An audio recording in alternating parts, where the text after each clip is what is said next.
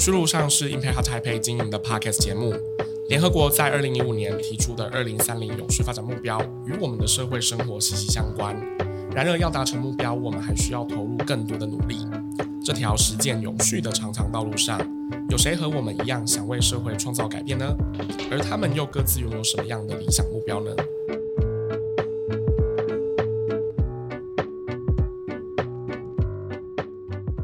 今天非常开心，永续路上这个 podcast 我们邀请到 TFT，相信大家对 TFT 都非常的不陌生。TFT 就是呃为台湾而教 Teach for Taiwan。那这一集呢很特别是，呃有别于以往的集数，我们今天邀请到的是两位 TFT 的伙伴来到现场，然后来跟大家来做更多的一个分享。那呃我们今天邀请到的是普晴，然后跟芷云，呃两个就是也算是好朋友，然后过往就是其实跟 TFT 有很多的连接。呃，从早期呃，TFT 还在我们就呃我们的办公室的附近，呃，他们就很常来到我们的场域里面来办活动。那所以就是从那时候，然后到现在，那还有包含就是大家可能也都很不陌生的安婷，也都是从很早期就开始认识到现在的好朋友。所以今天很开心，就邀请到两个伙伴来跟大家分享。那是不是在一开始之前呢，我还是邀请普晴，然后跟芷云，然后跟线上的观众朋友们打个招呼。Hello，大家好，我是普晴，然后我在 TFT 的团队现在是负责校友呃发展跟一些地区性的策略。大家好，Hello，我是紫云，那我自己本身是 TFT 的第三届的校友，那目前是在 TFT 的后勤团队，主要负责招募的部分。好，那欢迎芷云，然后也欢迎普琴，然后其实特别嗨赖一下，就是芷云呢，其实以前是我们的第一位的实习生，所以就是其实跟 Impact 就是有非常非常多的一个渊源。那呃，在整个呃这一次的节目开始之前呢，呃，想邀请看是普琴还是芷云，然后可以来跟我们简单的介绍。虽然说我知道 TFT 在台湾超级超级有名，但是还是有很多，我觉得包含不管是一开始为什么开始。然后还有就是有没有什么愿景啊跟使命？然后尤其我知道普京其实是在早期第一位就跟着投入的，所以我觉得一定会有很多就是呃一开始的起心动念，然后来跟大家分享。好，那 TFT 是在二零一三年，就是十年前的时候成立的。那个时候我们共同看到的是台湾的偏远地区。呃的教育里面，其实最缺乏的不是钱，不是硬体，那最其实最缺的是那个愿意呃陪伴孩子一起长大的大人。对，那呃，身为那时候刚出社会的我们，就在想说，呃，有没有机会我们可以号召更多的年轻人，呃，一起来回应这样子的社会的需要，然后看见老师这份工作，他呃生命影响生命的这个价值。对，所以呃，我们那时候就送出了第一位的先锋老师，呃，然后接着就开始了呃第一届的招募，呃，到现在已经是来到了第十一届的招募了。对，好。那谢谢普晴。那呃，我我想说，就是在我们进入就是我们正正题之前呢，我其实还蛮好奇两位就是为什么会投入 TFT，因为我知道普晴的背景其实是呃比较是跟商业有关，然后管理有关，然后芷云其实一开始是外文。对，那我还蛮好奇，就是两位的起心动念到底是为什么，然后是因为什么样子的 calling，然后让你们投入 TFT。可以先分享一下，因为刚刚有提到，所以我其实是 Impact Hub 的第一位实习生。那其实我投入 TFT，其实跟 Impact Hub 也有一点关系，因为我那时候在 Impact Hub 实习的时候，其实看到很多教育新呃很多新创的组织，对，然后这些组织的创办人在可能创就是创办这些组织的初期，其实在讲说他们正在做的事情的时候都。眼睛闪闪发亮，对，然后就觉得，哎，我自己好像也会很想要让我的工作跟意义感有所连接。那我就在想说，这么多的社会议题里面，我对于哪一个议题是特别有呃有兴趣，然后特别想要做的？然后因为我的大学的时候其实算是念外文系，可是我花了更多的时间是在偏乡服务队，对，所以我自己在偏乡服务队的时候看到了很多教育不平等活生生的样子。嗯，所以我就想说，嗯，结合刚刚所说，我想要也是眼睛闪闪发光去做一些回应社会议题的事情，然后加上我对教育不平等有一定的认识跟兴趣，所以我最后就决定加入 TFT，然后到现场两年这样。了解，那普晴呢？嗯，我的历程跟子瑜蛮像的地方是，我在大学的时候就开始接触社会创新的组织，然后呃，想要投入一个就是比较像是影响力职涯的工作。对，那后来呃，是因为在做志工的过程里面，我看到了偏台湾的呃偏远地区蛮多的呃教育 NGO 的创办人，嗯、他们很很很多人可能是已经在第一线陪伴孩子非常多年，然后呃，他可能是带着呃一个对。孩子或是一个社区的一个很不简单的期待，然后在坚持他们在做的事情。然后我觉得这一份呃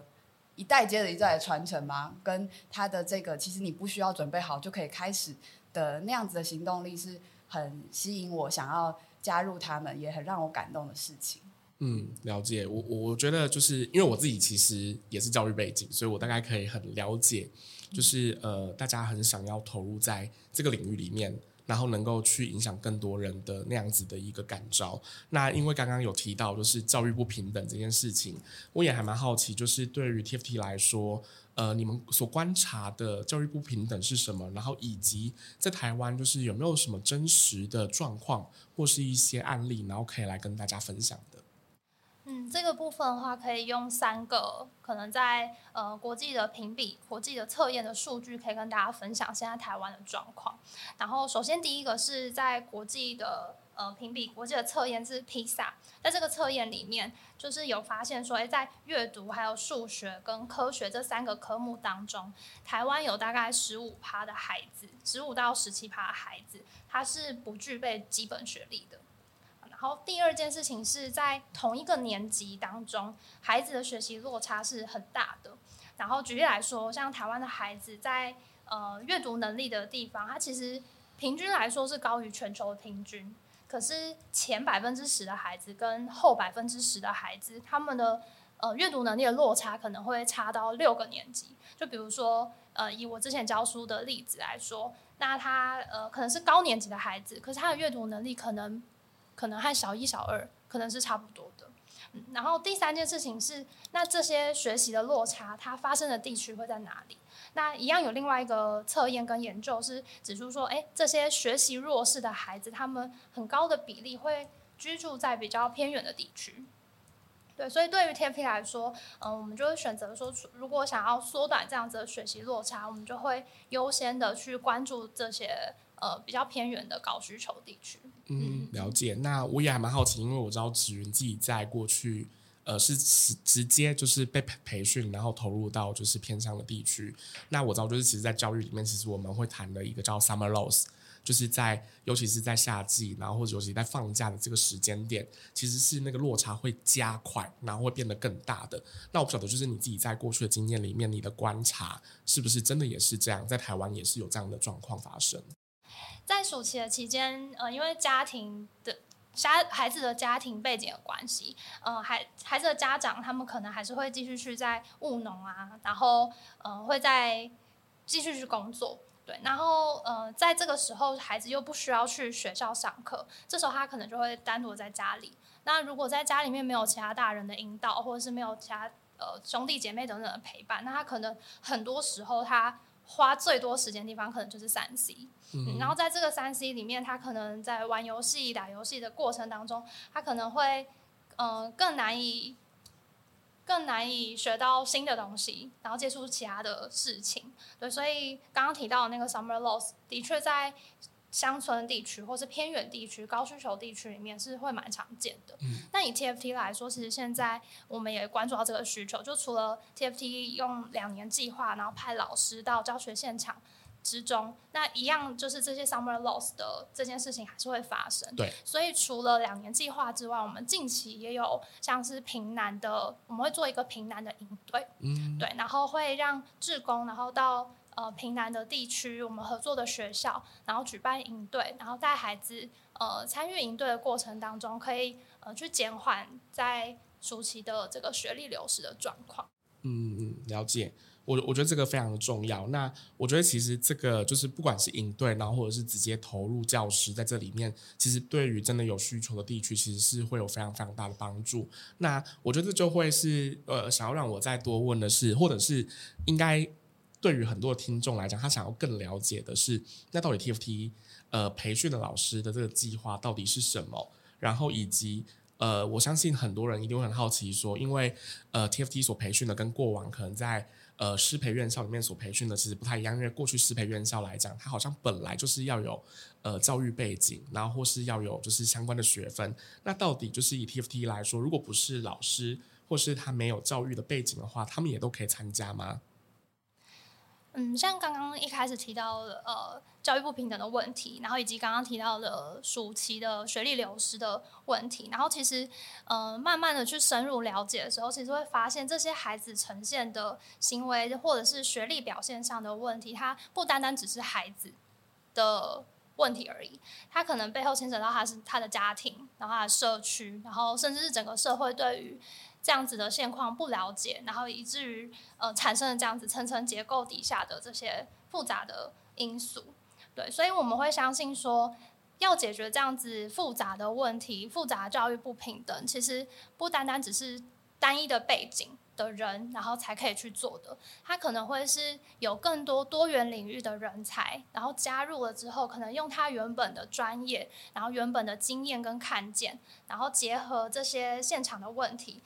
这样子的串联起来的影响力，可能更有可能去松动所谓的教育不平等。嗯、所以，的确就是 TFT 的计划，它是一个两年的领导力的发展的计划。那我们会在两年的时候，用国小老师的身份，在现场去。呃，跟在地啊有深刻的互动，然后去做教学。但是同时，这两年对于计划成员来说，它也是一个很深刻的看见。那两年计划结束之后，我们也期待说，诶，大家成为了 TFT 的校友，那呃，可以用自己原本的专业怎么样去结合，然后在后续的工作岗位上去呃回应教育不平等的问题。嗯、了解。那我还蛮好奇，就是这两年的计划到底都在做什么？嗯，然后到底它是一个什么样子的历程？好，我觉得可以分成两件事情。我先讲一个画面感给大家分享，就是那两年会长什么样子。那我那时候去的时候，呃，我先分享一下我的一天跟一周跟两年这样子拉长时间来看。那我的一天就是早上七点半，然后会踏入学校，然后开始可能教室的晨会啊，然后全校性的活动，然后接下来开始上课。那我那时候主要是负责英文的部分，对。那除了英文之外，还有其他的科目。对，然后是用科任老师的方式加入，呃，加入学校的。对，那除了呃上完课之后，可能大概到四点，那四点接下来，因应就是在这些高需求地区，可能家长务农的时间可能会到呃比较晚，所以学校也会有像夜光天使的计划，然后我会设计活动去陪伴孩子在呃这个过程当中。到差不多七点半时间，然后家长把他们接回家。那结束之后呢，我就会是自自己的时间。通常 TFT 的计划成员会在这个时候开始准备隔天的课程，或者是也会和同区域的呃伙伴，然后去讨论说，我今天在教学上或最近在教学上有没有什么卡关的地方。对，那呃除了这样子之外，在学习当中也会有 TFT 的督导。对，来到学校，然后或是透过线上的方式，然后观课或是议课，然后让我去反思，所以我的课可以怎么样变得更好。然后以及学期中的时候呢，也会呃，学期中或是寒暑假的时候，也会有一些课程，然后让我们可以去更精进教学啊，或是一些领导力的部分。了解。那其实我我还蛮好奇的，因为其实听你刚刚讲，时间其实很长。就是在学校里面的时间，其实就跟一般在上班族的时间其实差不了多少，而且其实也大概要花了十个小时，嗯，然后又在一个人生地不熟的地方，那我不晓得，就是对你来说，就在过程当中有没有遇到什么样子的呃挑战，然后或是困难？挑战有超级多，对，那我觉得先讲一个。我觉得在大家申请计划的时候，好像通常都会问到说，诶，那交通啊、住宿，就像人生地不熟的地方会怎么办？然后其实我那时候，因为我真的就很想要做，就是回应教育不平的议题的工作，嗯，所以我其实那时候没有特别考虑交通的部分。所以我后来发现，诶，其实我好像也不会骑车，也不会开车，然后我就被分配到一个是在比较山上的学校。我想说，那怎么办？但就是当你很想要做一件事情的时候，你一定可以想出方法。所以我那时候的两年，其实就是用想办法，就是透过公车，然后在台南的山上过了两年。每天，每天就是，比比如说下课的时候就觉得很崩溃，然后我就很想要喝真奶，那我就会想办法搭到那班公车去买真奶，然后再算好下一班公车最后的末班车，然后搭回学校。对，就一定有方法可以解决这件事情，那是生活上的挑战。嗯然后我觉得在教室内的挑战也非常多，因为尤其是我当时可能原本预期说，呃，进到学校之后的孩子，我原本预期的状况会是他们可能会很失控，然后可能需要花很多时间去管秩序等等的。嗯、对，但我后来发现我，我我教书的那个学校的孩子反而不是这这个状态。我后来进到学校之后，然后踏上呃有一有一个班级，然后我进到学校。教书，踏上讲台那一刹那，我就觉得天哪！接下来四十分钟该怎么办？因为我发现这些孩子是他完全对于我讲的内容，或是我带的活动，没有任何的表情，嗯，没有任何的动作，没有任何的，比如说他可能皱个眉也好，或者是笑一下也好，通通都没有。就是一整班大概二十个孩子是木头人的状态。对，然后我觉得那个对我来说反而是一个蛮大的挑战，因为我就觉得。我不晓得，无法从他们的动作或表情里面知道说他有没有，呃，他喜不喜欢，或是、嗯、呃讨不讨厌等等的。对，了解了解。那我也还蛮好奇，就是呃，我不晓得，就是不管是普晴或是芷云，在过去这几年的观察里面，呃，因为我知道就是。因为毕竟 TFT 它其实是一个比较体制外的一个培育的机制，那在现场，在教育现场里面，其实会有很多是体制内的老师。我不晓得在过程当中有没有什么样子的冲突或是磨合，然后是你们在这观察这个过程当中，然后所观察到的。呃，反正是我今天想要很想要分享说，我觉得这十年来很值得的一件事情，是跟在就是在现场的教育。的伙伴们同盟的这个关系，对，然后我们刚好上礼拜办了一些就是庆祝十周年的地方版德的活动，对，那那一次呢，我们就呃就来了呃历届我们合作的校长，然后在地的老师、主任，以及就是还有呃社区伙伴，就是我们老师一起邀请的，那还有呃家长会长，对，那那天。他们可能在讲一些以前呃我们成员在学校发生的糗事，然后呃可能家长会讲细数说呃我们的成员那时候是带着阿公阿妈在学校一起共学，对，那其实这里面一定是有很多很多很多磨合跟挑战的，嗯、因为当一个嗯、呃、就是说没有一个外从外地来的一个年轻人，他要去加入这样子的一个社区跟学校的时候，他最重要的是要先成为他们的一份子。对，可是这个里面其实有很多的，不管是文化或是价值观的不同，然后跟成长经验的不同，对，所以呃，这呃，就是说，我觉得我们听到了很多是他去，就我们的成员去真的看到说这里的美好跟他的挑战的这个双面，嗯、对，那呃，尝试去一起跟其他人去做一做一些事情的时候，它会产生的是真实的一些连接，所以。这些校友就是，即便他们呃，就是说在两年结束之后，他不一定还在这个地方服务。可是我们看到很多人，他可能会回去参加孩子的毕业典礼，会去看看以前的同事。最终，我觉得大家其实在乎的不是你的身份，而是说你能不能够跟我们一起努力。嗯哼，对对对，了解。哎，那我也还蛮好奇，因为刚刚提到连接，那连接这这部分，其实我觉得在台湾来讲很重要。因为做很多事情，其实就是有有你有没有连接，其实就是某一种程度是有没有信任。对，那我不晓得从过去的经验里面来说，TFT 怎么样帮助这些校友或这些培训的老师，可以跟在地有更多的信任感。因为比如说好啦，以我我自己体制内的，我自己体制内受教育，我就是说啊，你们就是什么两年，然后我们以前是我要上四年的课，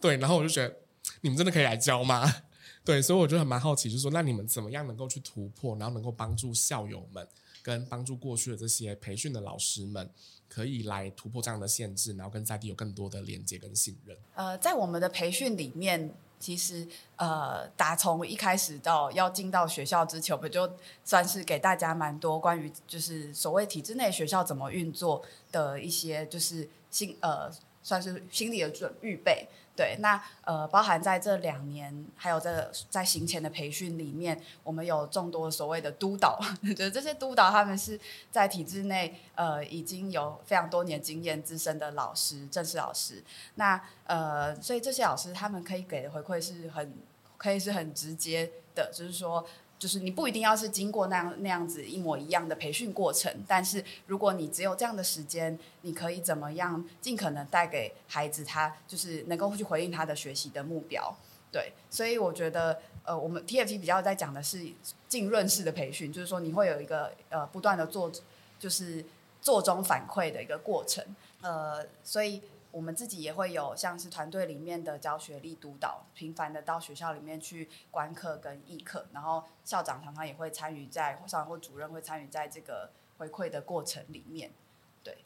嗯嗯，我也想补充一下，就是浸润式培训这件事情，对，因为我自己参加两年计划嘛，然后因为我其实在两年之前是没有教学经验的人，嗯、对，然后我那时候参加的过程当中，就我可以感受到浸润式培训它。可能跟一般学校课程不太一样的地方是，他很强调做这件事情。对，所以其实对于 TFT 的培训架构来说，共同课程的比例其实不高，可能就十趴、二十趴。但其他时间其实就是在场域里面不断的实做。然后刚刚呃普琴有提到的是，我们会有很多的督导，会去学校去观课跟议课。然后我们很重视的会是，当你实做上完课，然后带到教室里面实做，实做之后会有反思。然后透过这样子不断的巡回，就是课程学习，然后实做反思，学习实做反思，然后不断去精进自己的的教学。我觉得对我来说是蛮蛮有用的，对，就的确可以在蛮快速的步调当中去调整自己的教学方式。嗯哼，了解。我觉得，我觉得其实应该说，教育这件事情，不管是呃花多少时间培训，我我觉得其实很重点的是，呃，当成为一位老师的时候，你是不是有爱？然后你是不是呃，对于学生有投入同样同等的关怀？我觉得这其实是最重要的事情。就所以不管是你是体制内的、体制外的，然后我觉得只要你是呃有足够的呃这些爱跟足够的能力，能够来就是陪伴这些孩子，我觉得就是都是好的老师。那呃，TFT 其实到现在也十年了。影响力非常非常的大，因为每一年都是培训非常非常多的老师，所以到现在其实有非常非常多的校友。那我也还蛮好奇，因为呃，刚刚普琴提到，其实现在比较多的业务内容是跟校友，然后还有包含跟就是地区发展的策略是有关系的。我还蛮好奇，就是那在呃整个 TFT 每两年的，就是这些校友结束之后，呃，TFT 是怎么样跟这些人产生连接？然后他们现在又都在做哪些事情？因为毕竟台湾少子化严重，学校越来越少，然后学校也越来越呃，就学校越来越少，然后学生越来越少，所以不一定每个人都当老师。那我很好奇，那在他们结束这样子的一个呃生涯的阶段性的任务之后，他们都在做些什么事情？好，我们现在总共累积两百五十几个校友，那大概有三成的人现在还是在学校服务的。不管是在教学，或者是呃担任呃组长啊、主任，甚至我们有校友成为校长的。对，那呃也有一些呃校友是他们在两年当中就有看到自己很在乎的呃孩子的需求，比方说有校友现在呃就在投入家庭教育的这件事情，因为他看到说呃老师好像有很多的支持跟培训，呃但是。反而是家长这一块，其实家长是会陪孩子一辈子的。但家长是相对来说比较没有呃比较缺乏资源去跟陪让他们知道你该怎么样去教养孩子，然后跟听听他们的烦恼跟陪伴。对，所以比如说像是这样呃这样子的创创立这样子的小小教育教育组织，然后跟我们可以产生的合作就是很多元的，像是他们呃到我们的合作学校去带家长的工作坊。那呃，我们有呃其他的校友成立的，像是艺术教育啊，或是领领呃儿童领导力等等不同的组织。对，那也有校友他现在是在做，就是在立法院里面工作，嗯、所以他们时常会回头来告诉，就是跟我们讨论说，哎，那今天这个跟嗯、呃、偏向教育有关的议题法案，那 TFT 的想法是什么？我们可能有没有可能机会有些什么串联？对，那。除此之外，就以 TFT 本身的业务来说，我们呃每天在发酵有通告，就是邀请他们来做分享啊，或是呃邀请他们来做，就是呃呃学弟妹的 mentor 或者各种各样的合作。嗯、其实这是我们想要看到的，因为呃两年不是结束了，大家就四散各地。我们希望是这个网络它呃，既然这是一个社会运动嘛，嗯、需要很多人参与，用一辈子的时间来回应，所以它的方式就会是很多元的这样。了解，那我不晓得，就是以目前来说，TFT 就是定期会举办什么样子的校友活动吗？还是就是怎么样来凝聚校友的这个社群？嗯嗯、呃，我们自己会举办像是一些校友的回娘家的聚会，然后也会让校友自己来提议说，哎，我们可以来呃串联，就是比如说我们共同对地方创生很有兴趣。那我们可能就来揪一个，就是一起来呃来学习，然后同时我们可以交流现在大家彼此在做些什么的这些小社群，对，所以呃 TFT 的角色就比较像是呃让促进大家有这样子的一个资讯的流通跟机会，然后呃我们今年开始也有一个一个小组是校友自己在。主持的，就是像是我们叫它管委会，有点像社区管委会这样、嗯、这样子的形式，然后共同来思考说，那我们身为校友可以一起做些什么？嗯，了解，很有趣。我觉得管委会这个概念很可爱。对，就是在一般的组织里面，好像不太会讲管委会。对，那呃，我也还蛮好奇，因为就是如同刚刚讲的嘛，就十年，十年的累积非常非常多。那我也知道，就是之前其实 TFT 也特别，不管是做了一系列的活动。然后或是做了一系列的策展，那就是呃，能不能再多分享一些些，就是在这十年里面，就 TFT 所达成的重要里程碑？因为我知道在策展里面有超多故事，然后有超多的部分可以让大家分享，但是因为策展总是就是时间很有限，没有办法让大家可以有更多的了解。那所以想说，今天也可以透过 Podcast，可以从大家用呃声音的方式就可以听到你们过去这十年的累积。在这这十年，我们送出了三百。多位的成员跟六千多个小孩，呃，影响了六千多位的学生，对。但我觉得在这个呃数字背后，我觉得代表的是呃，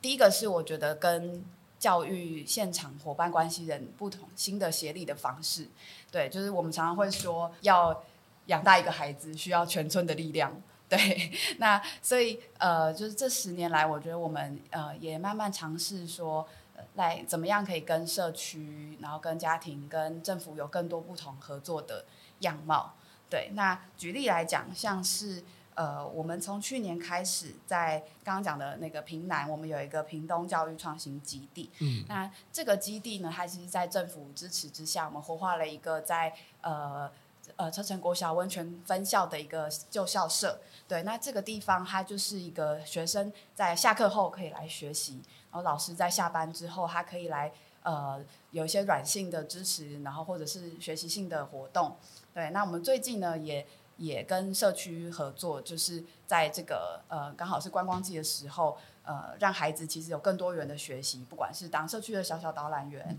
或是说他可以做一些就是结合在地素材的艺术创作。对，那我觉得其实这个是呃我不断的在跟就是。会影响孩子的这些关系人产生更多合作的过程，呃，就像是刚才也有提到的，是我们在呃呃屏东这个区域开始试着办了第三年的营队。那这个营队那时候就让蛮多的家长认识了 TFT。嗯。对，那在这个营队之后，我们又举办了一些亲子来共创活动。他们可能呃，比如说手作来做呃蓝染，然后呃，在同时他们也学习到一些就是呃。呃，家庭如何互动的一些，比如情绪教育的东西等等系列的活动，对，所以呃，这个时候我觉得我们就有机会跟孩子重要关系人有更多的对话的空间，对，那呃，就也是一个就是最近发生的小例子，就我们嗯、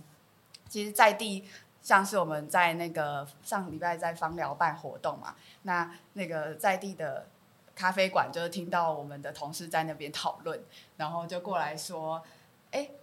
你们是那个为虾米诶协会还基金会？就是说他，他们可能因为看到蛮多年轻人在这边，好像做这样的事情，所以他们开始会产生好奇。他不是因为 TED 演讲才认识我们，而是说真的看见大家走到这些地方，然后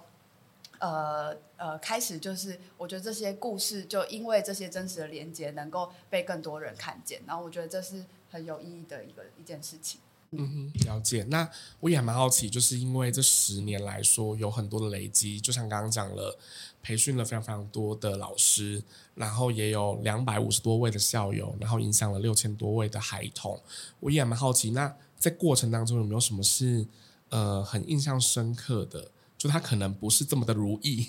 然后但是他可能也是可以让大家就是呃可以了解的。呃，我觉得呃。一个大家可能会蛮有同感，这边观众可能会有同感，是关于投入影响力职涯的这个很容易被贴上呃一些你很热血、牺牲、奉献的这个标签。对，那有些人他呃因为这样子的呃就是社会价值观的这这样的标签，他可能就没有办法走进呃这个社会运动里面了。对，那呃我觉得对于 TFT 来说，就是呃我们一直在思考要。包含我们自己啊，要怎么样能够让这个真的成为一个可以发展职业？因为呃，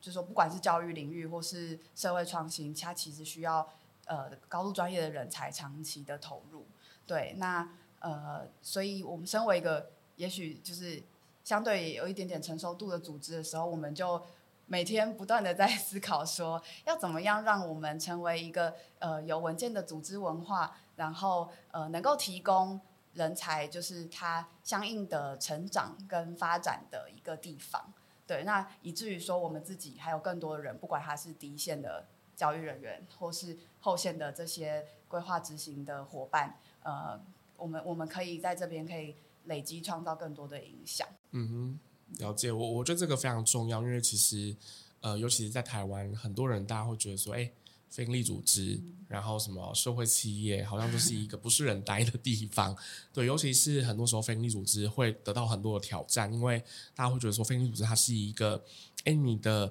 呃所有的财源其实来自于捐款，然后来自于很多的捐款人，大家就会开始有很多的 challenge 跟很多的质疑，说，哎，你拿这些钱你可以用什么，你不能用什么。对，那变成是，其实，在运用上面，其实对于呃这些组织来讲，其实很辛苦。对，可是大家在做的是又非常有意义的事情。对，所以我觉得就是会在这过程当中会有很多的呃来来回回，然后或者是有很多的冲撞，然后让这些东西可以在。呃，这个体制体制之内，然后有一些小小的突破。那我觉得其实 TFT 本本身就是一个从过去，然后从小小的，然后到现在十年所谓登短廊的这个过程当中，就是做了很多的冲撞，然后让体制，然后体制内跟外，然后让更多的组织就是可以来呃仿效的一个很好很好，就是能够去培养影响力职涯的一个组织。那我也还蛮好奇。呃，那接下来，因为已经十年了，已经登短廊了，那接下来要迈入，就是呃，在真的要迈入社会了。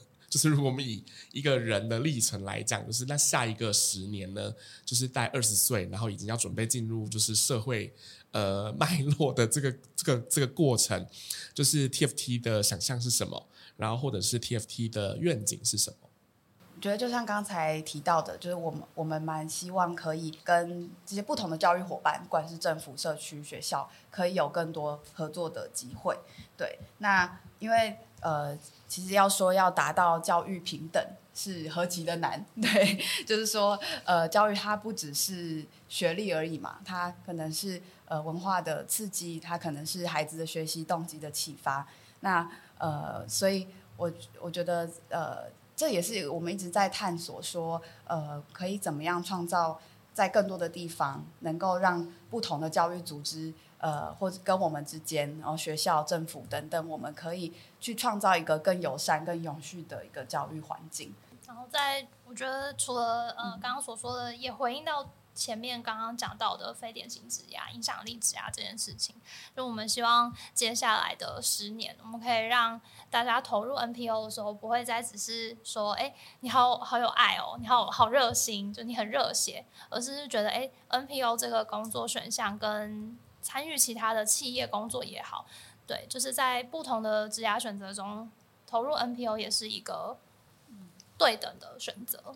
然后在这个同时，因为我们也一直讲这个议题讲十年了，其实大家想到偏乡教育的时候，还是蛮多时候会有一个弱势的这个标签嘛。对，那呃，我自己也蛮希望说，就是可以让大家看见它，它只是距离你住的地方可能比较遥远，但它并没有比较弱，它有很多很呃说就是所谓就是在地的这些丰富的养分，呃，是可以带给孩子很不一样的他的生命的发展的可能性的。对，所以嗯、我觉得在这个我们不断在谈说呃，就是这份工作的价值，然后也想要同时让大家呃可以用这样更宽广的眼光。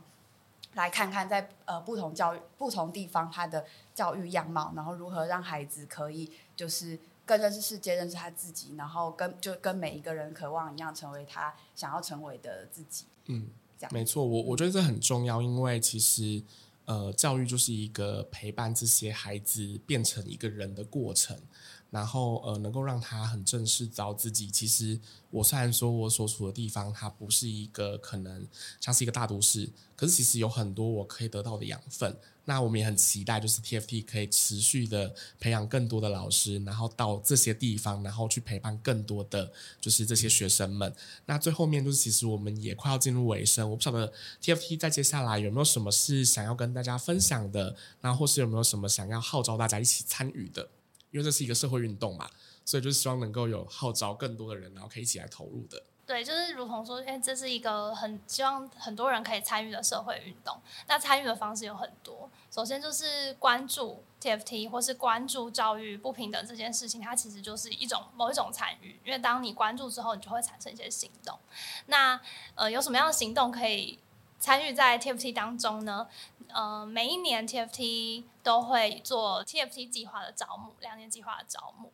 那从第一届到现在，今年已经迈入第十一届了。那现在第十一届的 TFT 计划也现正招募中。所以，如果对于偏乡的教育，对于教育不平等这个议题是有兴趣，也想要投入更多的话，那也欢迎可以参加或是申请 TFT 的计划，然后成为那个到现场然后产生影响力的人。